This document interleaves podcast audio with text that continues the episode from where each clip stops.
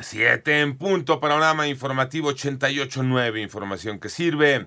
Yo soy Alejandro Villalbazo en Twitter y en TikTok, arroba mm, Villalbazo13, miércoles 22 de febrero, Iñaki Manero. En el panorama nacional, la entrada en vigor en Coahuila y en el Estado de México de las reformas electorales publicadas del llamado Plan B impulsado por el Ejecutivo Federal fue suspendida por la Suprema Corte de Justicia de la Nación. Por otra parte, la Auditoría Superior de la Federación reveló irregularidades en varios contratos millonarios del Banco del Bienestar con la empresa Six Sigma Networks de México.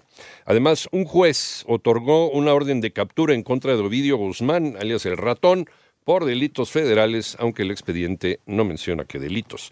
Y una automovilista captó un asalto a mano armada contra un conductor en la avenida Conscripto, en límites del municipio de Naucalpan y la alcaldía Miguel Hidalgo, en plena luz del día y en una zona en la que este tipo de delitos ocurren frecuentemente, con todo y la presencia de militares.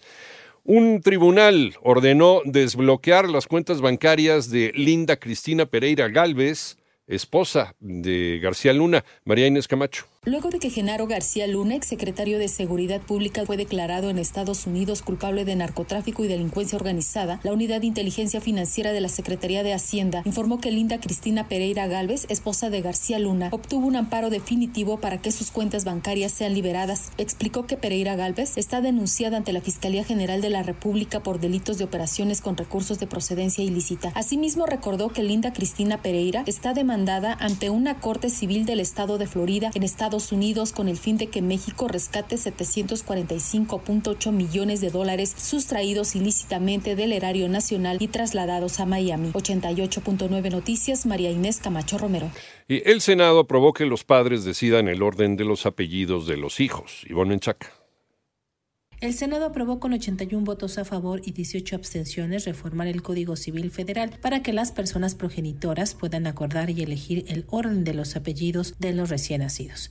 Actualmente, el orden de los apellidos puede violentar este derecho a la igualdad y llevar a una práctica discriminatoria en agravio de nuestras mujeres, en virtud de que los apellidos de las personas obedecen a un formalismo patriarcal que carece de toda justificación. Es la voz de la senadora Olga Sánchez. El dictamen fue enviado a la Cámara de Diputados. 889 Noticias, Ivonne Menchaca Sarmiento. El panorama internacional hoy, el Papa Francisco pidió un alto al fuego y negociaciones de paz dos días antes del primer aniversario de la invasión rusa a Ucrania, afirmando que ninguna victoria puede construirse sobre las ruinas.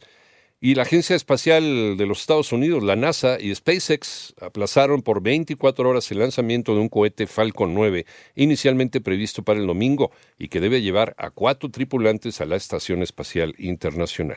El gobierno de los Estados Unidos también ordenó a la compañía ferroviaria Norfolk Southern que cubra el costo total de la limpieza de la contaminación provocada por el descarrilamiento de un tren que transportaba productos tóxicos.